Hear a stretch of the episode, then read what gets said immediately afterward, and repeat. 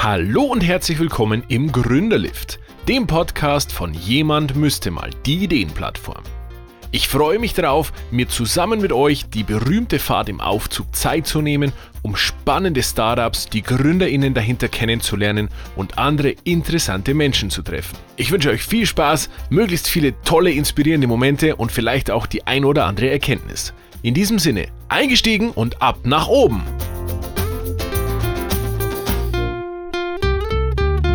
Herzlich willkommen zu einer neuen Folge Gründerlift. Heute sitzt bei mir im Gründerlift Andreas Zeitler. Sag uns ganz kurz, wer du bist, was du machst. Ich freue mich sehr, dass du da bist. Servus und Christi. Servus Christian. Ja, ich bin der Andreas von Viewframe, ähm, Gründer und Geschäftsführer. Ähm, was ich bin, ist eine ganz gute Sache, weil ich, ich stelle mich sonst immer vor mit, ich bin der Andreas, ich bin Nerd.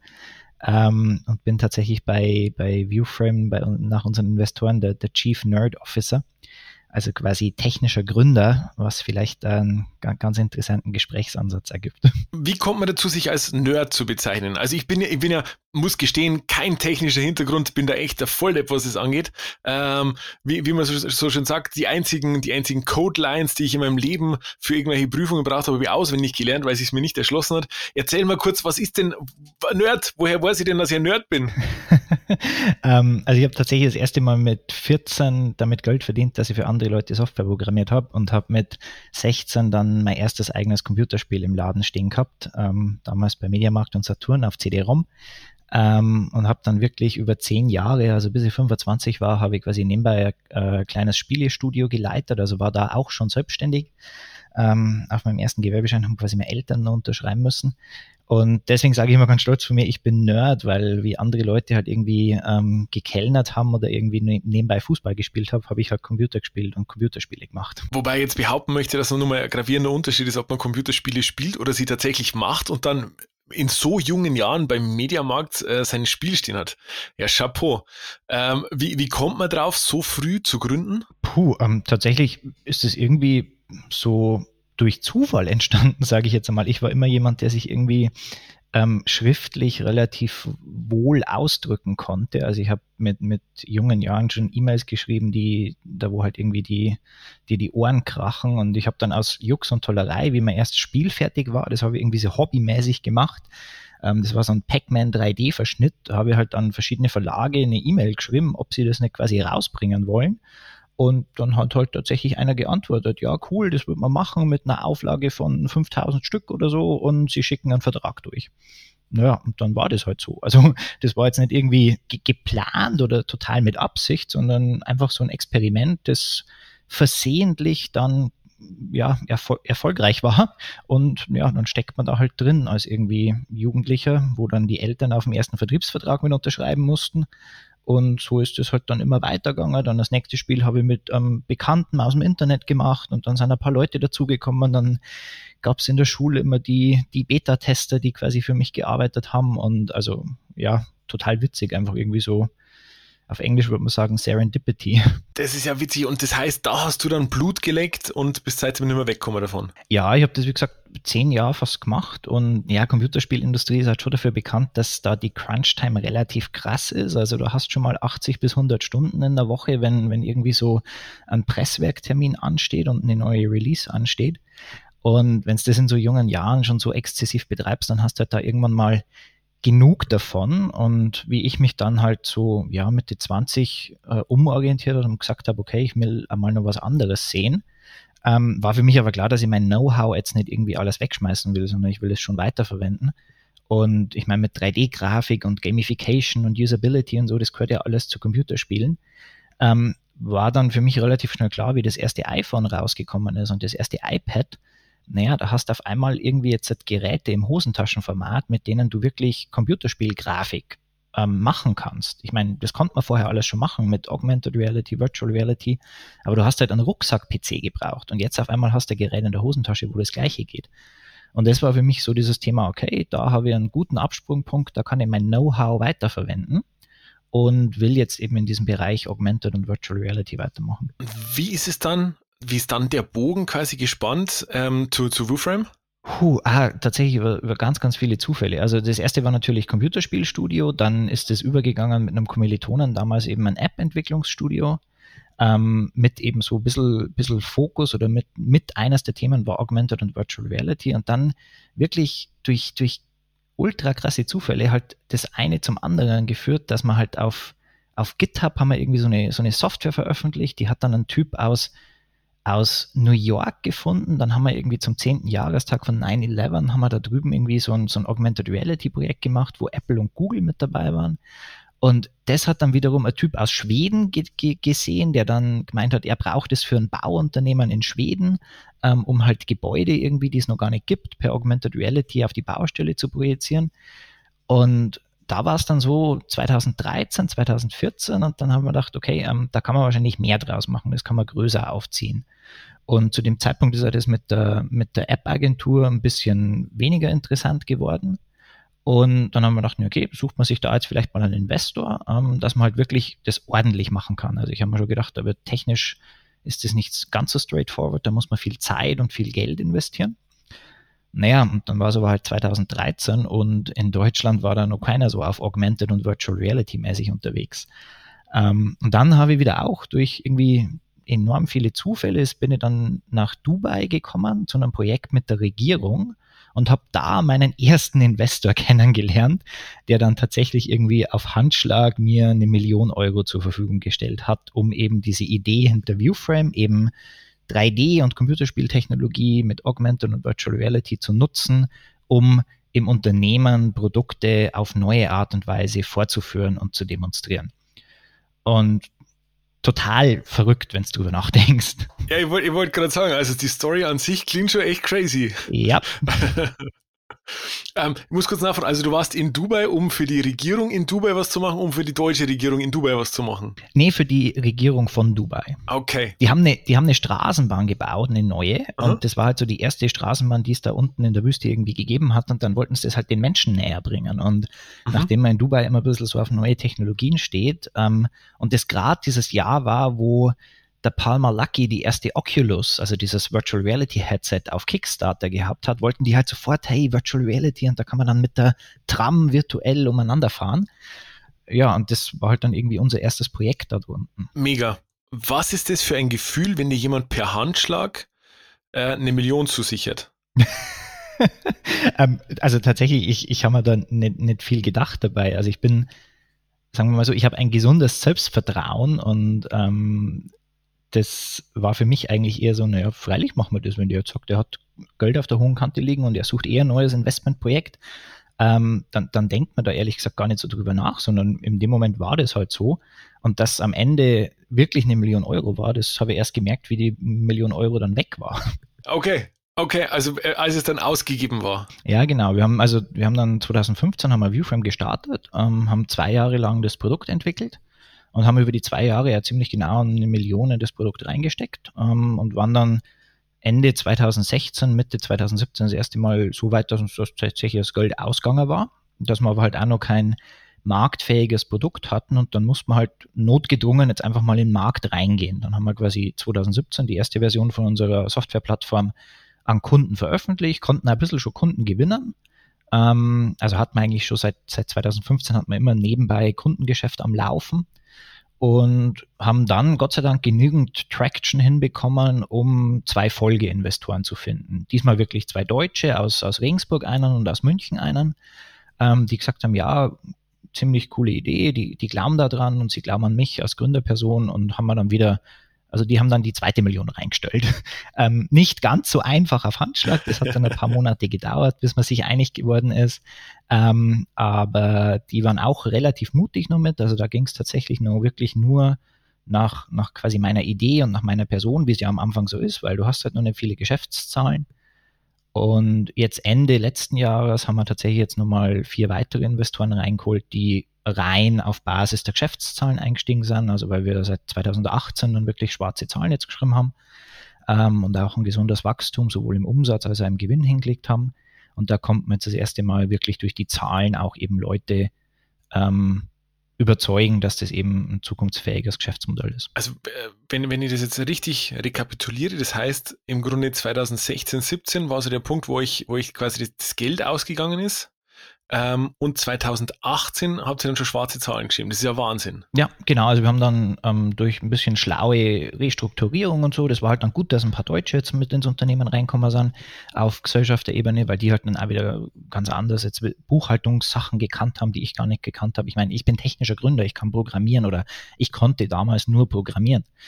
Ähm, und das ließ sich dann tatsächlich relativ schnell herumreißen. Ähm, haben im Vertrieb investiert, haben in Marketing investiert äh, und konnten dann relativ schnell ein paar namhafte Kunden auch gewinnen. Also wirklich namhafte Kunden wie Siemens und S. Oliver oder am Flughafen München. Ähm, und ja, dann ist es tatsächlich ein bisschen sehr schnell ins Rollen gekommen. Wow. Also die, die Story, wenn man sich anhört, das klingt wie so, wie so, so, so, so ein äh, gute Nacht-Geschichte-Buch für, äh, für GründerInnen, wo man sagt, äh, Tausend und eine Nacht. Äh, gut, ja, aber ähm, es ist tatsächlich ein bisschen ein Märchen, weil, also wenn ich teilweise so über, zurück überlege, also das waren wirklich so Einzelentscheidungen, da wo es spitz auf, auf Knopf stand, also wo wirklich so, ich hätte mich anders da entschieden und ich, ich könnte jetzt nicht sagen, wo wir mittlerweile stehen würden. Also da war sehr, sehr viel dabei, was ich gern so dieses Glück des Tüchtigen nenne, ganz unbescheiden, ähm, wo halt wirklich zur richtigen Zeit, am richtigen Ort die richtigen Leute getroffen. Ähm, das, wo eigentlich, wenn man das geplant hätte, wäre das so wahrscheinlich nie passiert. Also wenn du das überlegst, über New York nach Schweden, nach Dubai und dann irgendwie den ersten Investor kennengelernt auf Nacht bei einem Bier. Also total verrückt irgendwie.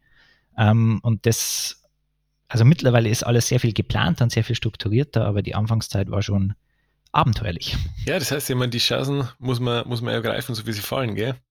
Ähm, man muss jetzt da dazu, also es klingt alles sehr fantastisch, aber ähm, Jetzt, wenn man dich wahrscheinlich fragt, wie viele Stunden du in der Zeit runtergerissen hast, am Tag oder in der Woche, dann sind, sind wir da wahrscheinlich ganz weit weg von, von irgendwie fünf, acht, zehn Stunden. Also das ist, das ist ja dann diese Perspektive, die man oft vergisst. Ja, das stimmt. Also da muss man echt sagen, ich bin schon ein krasser Workaholic. Also ich habe sehr, sehr wenige Hobbys und mein Hobby, ich meine, wenn ich mit, mit 14 das Programmieren angefangen habe, das war immer ein Hobby und ich habe halt wirklich mein Hobby zum Beruf gemacht. Ähm, und es gibt halt auch mal abgesehen von ein bisschen Lesen und ein bisschen Musik, sehr wenig, das mich interessiert. Ähm, dadurch ist halt wirklich so, das Hauptinvestment meiner Zeit geht in die Arbeit und ich bin da relativ, also ich bin schon, glaube ich, eher eine energiereiche Person und selbst wenn da mal irgendwie so ein, so ein Durchhängephase ist, wo es halt wirklich ein paar Wochen echt stressig war, dann habe ich halt zwei Tage zur Regeneration und kann danach schon wieder nicht stillhalten. Also das gehört schon ein bisschen zu meinem Typ auch dazu. Ähm, aber ist halt auch wieder das Thema, ich meine, Gründen. Ähm, ich sage immer ganz gern, von nichts kommt nichts. Also da muss man schon wissen, auf was man hinarbeitet und muss schon entsprechend auch den Größenbahn haben, dass man weiß, wenn man da jetzt diese Zeit investiert mit Samstag, Sonntag, Nachtschicht etc., wo, wo Familie und Freunde einfach zu kurz kommen, dass das ja eben darauf hinzielt, ähm, dass man das in der Zukunft dann vielleicht mit weniger Arbeit wieder kompensieren will. Wann kommt der Zeitpunkt, wo man anfängt zu kompensieren? ähm, also für mich ist das tatsächlich, ähm, sobald Kinder da sind. Also das war für, für mich so das persönliche Vorhaben. Ich bin, ich habe so ein One-Track-Mind, also ich will mich immer eigentlich nur auf ein Ding konzentrieren. Und das geht für mich halt genauso jetzt mit Familie. Also sobald das da da ist, heißt äh, oder sobald das erste Kind halt einfach da ist, heißt ich will wirklich beruflich einfach einen Gang zurückschalten ähm, und halt ja anderen dann eher so die das Steuer überlassen, dass ich halt wirklich nur noch in so einer Beratungs- und und ja, halt einfach Chefrolle in der Hängematte äh, zur, äh, involviert bin. Aber dann eine große Hängematte, dass die Kinder auch Platz haben. Ja, genau. ähm, müssen die Leute, die dann, die dann das Ruder übernehmen, dein ursprüngliches Tempo gehen oder, oder ist es für dich auch möglich, dann, ähm, dann die einfach machen zu lassen? Puh, ähm, also ich glaube, ich meine, ich bin technischer Gründer und ich bin es gewohnt, quasi so ein technisches System einfach wirklich bis zum, zum, ins kleinste Detail irgendwie durchzuplanen und zu steuern und zu entwickeln. Und ich glaube, wenn man von außen reinkommt, gerade in den, den Anfangsjahren, kann man mir schon viel, viel, viel Micromanagement nachsagen. Mittlerweile habe ich das ein bisschen in den Griff bekommen und sage halt, okay, ich habe konkrete Vorstellungen, aber ähm, ich muss nicht mehr unbedingt überall meine Nase reinstecken. Ähm, von der Belastung oder von, von dem, wie die Leute das mitgehen, ich meine, wir, wir, wir haben alle irgendwie, obwohl wir jetzt mittlerweile fast 30 Leute sind, sind schon viele da, die sich eben auch dadurch identifizieren, dass sie halt sagen, ähm, wenn ich was habe, das mir Spaß macht und wo ich mich selbst verwirklichen kann, dann ist mir die Zeit, die dahinter steht, egal, ähm, solange quasi ich dennoch quasi mein, mein Privatleben noch mit unterbringen. Und da muss ich tatsächlich gar nicht so irgendwie antreiben und sagen, das geht nur, wenn man so und so viele Stunden investiert, sondern die sind alle sehr intrinsisch motiviert. Ähm, wir haben immer dieses Hashtag Weltherrschaft, ähm, das quasi alle irgendwie mitgehen. Der Hintergrund meiner Frage war, war jetzt tatsächlich der, dass ich mir es extrem schwierig vorstelle, diesen Weg zu gehen, ähm, das alles zu erreichen, auch die Sachen so zu kombinieren, wie sie jetzt, also wie sie, wie sie dann zu dem Erfolg jetzt geführt haben, dann ein Unternehmen aufzubauen mit, du hast gerade gesagt, 30 Leuten ähm, und dann aber zu sagen, okay, ich gehe jetzt quasi diesen Schritt zurück vom, vom Gründer, vom aktiven Nerd, vom Techie ähm, hin zum quasi Unternehmer, mehr oder weniger, ziehe mich aus der, aus der Thematik ein Stück weit zurück und überlasse jetzt dieses Baby andere. Den, den Schritt stelle ich mir extrem schwierig vor. Mm, na gut, ähm, was heißt das, das Baby anderen überlassen? Ähm, ich ich habe vor, vor ein paar Monaten mal ein, ein Feedback-Gespräch geführt mit einer neuen Mitarbeiterin ähm, wir machen das immer relativ locker einfach beim, beim Mittagessen und wir machen das gerade bei Neueinsteigern wirklich sehr oft. Also weil es bei uns einfach echt hart zugeht. Wir sind total schnell unterwegs und halt gerade neue Leute muss man halt schon schauen, dass die gut ins Team integriert werden. Und das war für mich so, das, da ist man, das war so ein Satz, wo ich mir gedacht habe, wow, krass, genau so sehe ich das auch, aber ich konnte es noch nie formulieren. Und zwar war die Aussage, naja, du bist bist Nerd und hast irgendwie verrückte technische Ideen, du wirst garantiert nicht den Laden gegründet haben, um irgendwie mal komplett deine eigene Buchhaltung oder deine HR permanent selbst zu machen.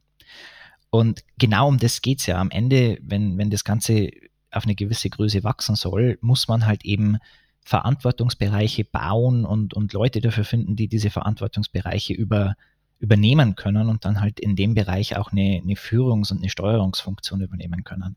Sodass man am Ende als, als Gründer oder als, als Eigentümer und Geschäftsführer nicht mehr jeden Bereich im, im kleinsten Detail managt, sondern einfach quasi dazwischen sich mehrere Ebenen einziehen ähm, und der Laden dann quasi von, also mit einer gewissen Hierarchie einfach von oben nach unten gesteuert werden kann und geführt werden kann. Und das ist eigentlich so die, die größte Herausforderung, dieses Teambuilding irgendwie hinzukriegen, dass man diese Multiplikatoren findet und dass man am Ende nicht mehr in jeden, jeden kleinen detaillierten Bereich selbst rumschrauben muss. Ähm, das ist eigentlich so das, was ich meine, wenn ich sage, ich will mich aus, aus verschiedenen operativen Bereichen, wo ich einfach echt nicht der Beste bin, halt einfach zurückziehen und das anderen Leuten überlassen, die, die da Bock drauf haben und die da gut drin sein wollen. Aber muss man, muss man sich als Gründer in den einzelnen Bereichen, ähm, die du jetzt gerade vorher auch aufgezählt hast, muss man sich da mal die Hände schmutzig machen oder, oder findest du, dass man da sagen kann, naja, das kann ja von vornherein irgendjemand anders machen lassen? Oh, nee, nee, nee. Also das ist echt was, das habe ich gelernt. Oder das, da bin ich an der festen Überzeugung, man sollte jeden Job mal selber gemacht haben, bevor man irgendwie delegieren kann. Ähm, und das ist man tatsächlich auch bei, bei neuen Leuten, die ins Team reinkommen und die irgendwie halt nicht jetzt als, als Junior oder als Absolvent anfangen, sondern die dann vielleicht schon ein bisschen höher einsteigen und dann schon Leute unter sich haben. Denen sage ich auch immer, ich will, dass ihr jeden Job bei uns einfach mal selbst gemacht habt. Und wenn es nur für ein, zwei Wochen ist, weil dann wisst ihr, wie das läuft und dann wisst ihr, was, worauf es das dabei ankommt. Und genau das ist das, wie ich ja versuche, immer irgendwie meine Rolle zu sehen. Man muss alles mal selber gemacht haben, dass man die Stellschrauben kennt, dass man weiß, was gibt es da für Herausforderungen, ähm, ja, dass man halt wirklich auch anderen Leuten mit Rat und Tat dann zur Seite stehen kann, die das übernehmen sollen. Mhm. Finde ich sehr, sehr gesunde Einstellung. Jetzt haben wir ja gerade vorher erst kurz einen Abriss gegeben, was, wie so die Entwicklung war. Ähm, bei euch, bei dir natürlich auch als, als Gründer explizit. Ich bin mir aber fast sicher, dass man jetzt auf dem Weg zu, zu, so, einer, zu so einer Firma, wie, wie ihr sie jetzt habt, ähm, dass man da hin und wieder mal mit, mit Rückschlägen umgehen muss. Es klang jetzt natürlich nicht so, weil, weil, weil die, die meistens die Erfolge ja zum, zum nächsten führen. Ähm, aber wie geht man denn damit um, jetzt aus einer, aus einer, aus einer Nachhinein, also aus einer Retrospektive? Wie geht man mit, mit Rückschlägen um, um da weiterzukommen? Oder wie, wie machst du es? Also hast du, gibt es für dich irgendwie so, ähm, ich empfinde dich jetzt gerade als, als total nach vorn, Vollgas voraus ähm, und diese große Vision habend, aber trotzdem gibt es ja, stelle ich mir zumindest vor, du kannst ja gern sagen, wenn es nicht so ist, gibt es ja ab und zu mal so Stolperstellen, wo man irgendwie hängen bleibt und sagt, Mist, das hat jetzt nicht so funktioniert, wie wir das eigentlich wollten. Wie, wie löst du solche Situationen für dich? Wie gehst du damit um? Ähm, wie, wie, wie startest du quasi aus vielleicht Rückschlägen dann, dann positiv wieder nach vorn?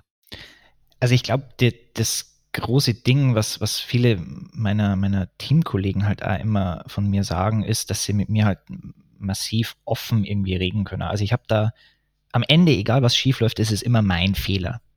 Ähm, ich bin der, der, der, der Idee, die Idee hatte, ich bin der, der schlussendlich die Verantwortung hat. Und mhm. ich glaube, ich bin da einfach jemand, der, der enorm viel reflektiert. Ähm, Gerade jetzt, wie schon gesagt, ich bin eben eher der Techniker, ich bin da eher vielleicht sogar ein bisschen autistisch angehaucht, was natürlich schwierig es macht, irgendwie empathisch Leute zu führen. Also 30 Leute irgendwie permanent glücklich zu halten oder so. Also ich bin schon jemand, der dann irgendwie mal ja, ein bisschen, bisschen schärfer wird in der Formulierung oder ein bisschen ähm, schärfer die Leute antreibt und damit kann vielleicht nicht jeder umgehen. Und wenn man dann aus solchen, so einem Grund halt einfach dann jemanden verliert, dann muss man sich halt überlegen, okay, da, da muss man sich vielleicht auch persönlich weiterentwickeln oder da, da muss man sich definitiv persönlich weiterentwickeln. Und das ist natürlich nicht nur bei den, bei diesen, diesen, diesen Skills, wie jetzt eben Personal führen oder Leute führen oder Leute motivieren, sondern es geht ja runter bis auf, oh mein Gott, da haben wir jetzt den falschen Code geschrieben oder mit dem Kunden sind wir falsch umgegangen. Also am Ende sollte man nie irgendwie versuchen, den Fehler bei anderen zu finden, sondern immer sagen, okay, was kann ich jetzt in dem Moment besser machen, was habe ich falsch gemacht und das halt auch vor dem Team so reflektieren. Hey Leute, ich habe hier das und das falsch gemacht, sodass halt auch jeder selbst sich traut, einfach zu reflektieren, naja, ich habe das und das falsch gemacht, weil am Ende mag keiner irgendwie zugeben, schon, schon gar nicht vor sich selbst. Das muss noch gar nicht irgendwie vor dem Team sein oder vor Mitarbeitern oder Kollegen sein, sondern einfach vor sich selbst zugeben und eingestehen, dass er was falsch gemacht hat. Und damit offen umgehen und dann zu sagen, naja, jetzt haben wir gemeinschaftlich, jetzt habe ich was falsch gemacht oder wir haben gemeinschaftlich was falsch gemacht. Und dann hat man, hat man meistens auch die Lösung. Ähm, das sagt einer von unserer Gesellschaft immer, der sagt immer, ein Problem erkannt ist ein Problem gelöst. Und genauso ist es. Und in dem Moment, wo man das gemacht hat, dann, dann braucht man vielleicht mal auf Nacht äh, eine halbe Bier, um das zu verarbeiten und am nächsten Tag kann es Vollgas weitergehen. Ich glaube, das ist einfach das Wichtigste, das zu reflektieren und nicht einfach zu sagen, die anderen sind schuld oder da ist jetzt der Markt dran schuld oder da ist jetzt der Wettbewerber dran schuld oder da ist jetzt der Mitarbeiter dran schuld, weil der nicht gescheit gearbeitet hat oder so. Am Ende, was, was an dem Problem liegt in meinem Einflussbereich und was kann ich unmittelbar machen, um das irgendwie zu, zu lösen. Also ich glaube, den Passus, den finde ich, find ich sehr beeindruckend und ich glaube, den kannst du da irgendwann in deiner Hängematte liegend äh, in ein Erziehungsbuch mit aufnehmen. Ich glaube, das passt da auch rein. Schauen wir mal, ob ich ein, ein Buch irgendwann mal, gerade in Erziehung, wie gesagt, also bin da nicht so der Didakt oder der empathische äh, Mensch. Das ist alles mehr oder weniger immer Bauchgefühl und einfach ganz viel Dickkopf und ganz viel ähm, ja, machen, machen, machen und erstmal loslaufen und dann mal schauen, wo wir sind. Aber ähm, mein Eindruck ist, du reflektierst unfassbar viel. Du hast es gerade vorher schon gesagt, du reflektierst gern oder, oder reflektierst viel, äh, auch dein eigenes Tun. Ähm, be behindert einen das ab und zu mal? oh Gott, ähm, ja. Also gerade ähm, wenn du viel reflektierst und wenn du das quasi ähm, kombinierst mit einem gewissen Hang zum Perfektionismus, ähm, dann ist man schon oft so, dass man Sachen so auf das i-Tüpfelchen macht, wo alle anderen vielleicht schon zwei, drei, vier Stationen vorher gesagt hätten, das ist jetzt aber good enough und das kann jetzt irgendwie raus oder da kann man jetzt was damit machen. Also das ist schon ähm, oft, glaube ich, behinderlich. Auf der anderen Seite, ähm, dadurch, dass ich ein bisschen, äh, ja, schon entscheidungsfreudig bin, ähm, und wenn ich genügend Informationen habe, dann auch schnelle Entscheidungen trifft, kompensiert das das Ganze wieder ein bisschen. Also wir hatten das letztes Jahr zum Beispiel mit Corona, das war ja bei, bei vielen einfach so, eine, so ein Einschnitt, wo sich viele Unternehmen irgendwie neu aufstellen mussten. Und wir haben halt auch irgendwie Ende April dann über ein Wochenende mit dem Team halt einfach ein komplett neues Produkt aus dem Boden gestampft. Und da hätte man wahrscheinlich auch viel durch, durch, durch Reflexion sich hinterfragen können, oh mein Gott, was ist, wenn das nicht funktioniert? Oder oh mein Gott, was ist, wenn da gar nicht so viel Umsatz drinsteckt? Aber ich meine, man hat sich halt kurz die Fakten angeschaut und hat dann gesagt, naja, das machen wir jetzt. Wenn es schief geht, geht schief, aber wir glauben, da steckt viel mehr Potenzial drin, dass es nicht schief geht. Und es war dann tatsächlich ja so. Und jetzt speziell beim neuen Produkt, aber, aber auch bei den alten natürlich, wenn du sagst, vielleicht perfektionistisch angehaucht, ähm, dann, dann der Nerd, der in dir steckt. Wann erkennt man als Gründerin, dass das Produkt, das ich habe, reif ist für den Markt?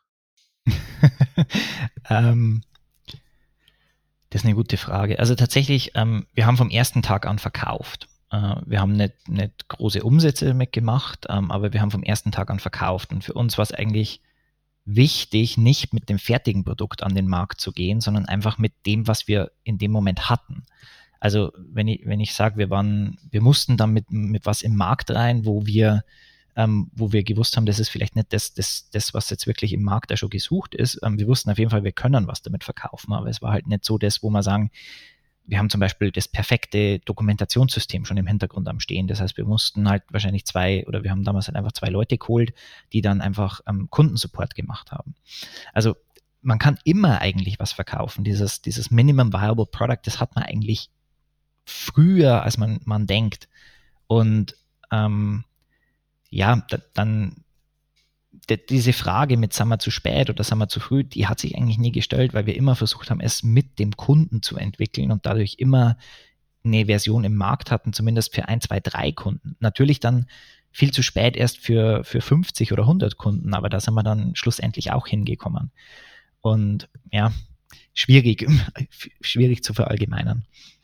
Wie wissen die Kunden dann, dass, dass das Produkt mit ihnen entsteht oder, oder eher nicht? Na, Grunde, also nie, nie. Also die, die kaufen immer den fertigen Ferrari, das ist doch klar. Also das ist vielleicht also was mit, mit ähm, was man als Nerd dann irgendwie doch schauen muss und was, glaube ich, eins der Dinge ist, wo ich immer gut drin war, war halt einfach diese technische Perspektive vom Kunden einfach fernzuhalten und dem Kunden halt wirklich eine, eine Technologie zu übersetzen, in, in was er für einen Mehrwert davon hat. Und am Ende interessiert es nicht, ob das eine Version 0.9 Beta ist oder eine Version 1.0 oder 2.0 oder 3.0. Ähm, der Kunde will einen Mehrwert draus. Und wenn man dem die, die technischen Parameter unterordnet, ähm, dann, dann hat man eigentlich auch eine erfolgreiche Kundenbeziehung. Also wenn, wenn ich es wenn ich's richtig verstehe, der Klassiker, ähm, du verkaufst dem Kunden ein Erlebnis, ein Lebensgefühl und äh, die, das Produkt kriegt einfach mit oben drauf. genau, ja. Cool. Und du, unfassbar spannend, extrem aufregend. Jetzt hätte ich aber zum Ende unserer Liftfahrt noch eine Frage. Und zwar, du hast ja eine Journey hinter dir, wie sie, wie sie wahrscheinlich nicht so viele erleben dürfen. Was ist denn so dein Tipp? Gibt es einen Tipp, wo du sagst, das ist so mein großer Rat an GründerInnen von Anfang an, haltet euch da dran, schreibt euch das hinter die Ohren. Ähm, das ist mein Tipp, nimm den mit, halt dich dran, wird dir richtig was bringen. ähm, also ich glaube, äh, das, was mir immer geholfen hat, war, dass, dass Selbstzweifel eigentlich immer im stillen Kämmerlein erfolgt sind. Ähm, und in dem Moment, wo, wo es in irgendeiner Weise eine, eine öffentliche Wirkung vom Team oder vom Kunden oder vom Investor war, halt einfach 1000 Prozent Selbstbewusstsein und 1000 Prozent Begeisterung. Also es gibt immer Fragen, die man sich selbst stellen muss. Man muss immer viel reflektieren, man muss immer viel hinterfragen. Ähm, aber in dem Moment, wo man sich entscheidet, jetzt rauszugehen zu einem Kunden oder jetzt in, in Bewerber zu suchen, wirklich Leute einzustellen oder Investoren zu suchen, ich denke, dann muss einfach, ja, alles, alles, was einem entgegengeworfen wird an Einwänden, muss man einfach überrollen wie eine Dampfwalze, muss zeigen, dass man halt 1000 Prozent da dahinter steht.